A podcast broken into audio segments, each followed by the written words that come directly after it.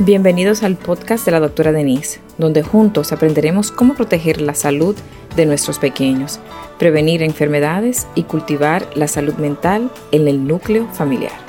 Cada semana exploraremos casos reales, estrategias prácticas, consejos y testimonios de expertos para fortalecer nuestras familias y brindar a nuestros hijos un futuro más saludable.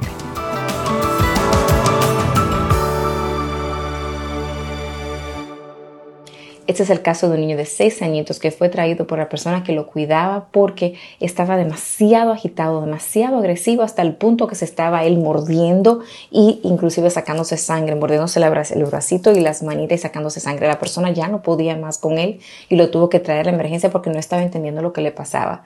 Y la historia es que la mamá tuvo que salir de viaje y tuvo que dejarlo con ella y el niño sufría de ADHD. Ella pensaba que es que no le estaba dando suficiente medicina y sin querer le estaba dando la medicina doble de la que le tocaba. Ella eh, no entendía por qué él estaba tan agitado y volvió y le dio más medicina y el niño se estaba poniendo peor y peor. Cuando lo llevó a la emergencia, el niño estaba rojo totalmente. Pudimos eh, con el, dedito pudimos nosotros ver el corazón, no tenía en 160, pero no pudimos tomarle la presión porque estaba sumamente agitado. Lo que hicimos fue entre todos ponerle una vía intravenosa, calmarlo un poco, entonces hacerle un buen examen físico y sacarle sangre en lo que pudimos encontrar, que entonces sí tenía una cantidad exagerada de eh, anfetaminas, no tenía ninguna otra medicamento, otra droga, pero sí tenía una acidosis láctica y tenía ya eh, lo que llamamos rhabdomiólisis, o sea, tenía ruptura de algunos de los músculos. Y esto es lo que produce el tener eh, anfetaminas una cantidad exagerada en el cuerpo. O sea que ya tienen los efectos secundarios de esta medicina. Y el error estuvo en que sin querer la persona que lo estaba cuidando no le supo dar la medicina correcta que el niño tenía. O sea que una de las cosas que tenemos que hacer nosotros si los papás salen de viaje y su niño tiene alguna enfermedad o tiene alguna condición tratar de ser lo más explícito explícitos posible o escribir en una nota eh, exactamente la medicina que tiene que tomar, ponerle las dosis y si es posible llamar en el día cuando le toca la medicina para que le puedan decir a la persona que le tiene que dar la medicina, mira, ahora, por ejemplo, cinco minutos antes de que le toque la medicina, mira, por favor, dele una pastilla de tal medicamento, ahora mi niño, por favor. Es mejor hacer eso que hacer lo que le pasó a este niño por tres días que le dieron sin querer la medicina doble de su eh, ADHD porque el niño tenía eh, síndrome de hiperactividad y entonces no llegó a nosotros con los efectos secundarios de darle anfetamina extra de la que le tocaba para su edad y para su condición.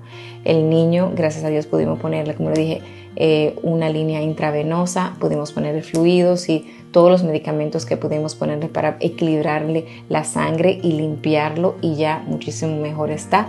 Pero sí pasamos un mal momento, él pasó un mal momento y la mamá definitivamente tuvo que venir corriendo y también pasó un momento tan desagradable, pero ya gracias a Dios todo está bien, pero que nos sirva esto de ejemplo de que si nosotros tenemos que salir porque pasa, todas tenemos que hacerlo, hemos tenido que hacerlo en algún momento de la vida, no es irresponsabilidad, sino que tenemos, somos madres, somos, em, eh, eh, trabajamos, ¿verdad? Somos esposas, tenemos tantas cosas que hacer. Claro, los niños están primero, primero antes que todo, pero si nos organizamos un poquito y ponemos las cosas por escritas para que la otra persona que está cuidando a nuestros niños sepa qué hacer, ¿verdad? Y esa otra persona también llamar si tiene alguna duda, ¿verdad?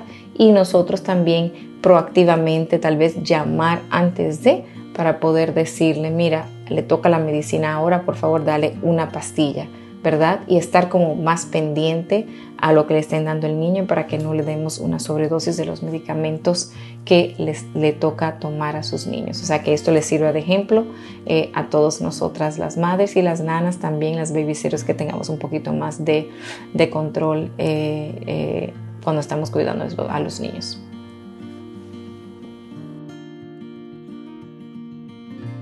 Gracias por acompañarnos en otro episodio del podcast de la doctora Denise. Espero que hayas encontrado información y recursos para proteger la salud de tus hijos y fortalecer los lazos familiares. Si te ha gustado este episodio, no olvides compartirlo, suscribirte y dejarnos tus comentarios. Tu participación es fundamental para nosotros.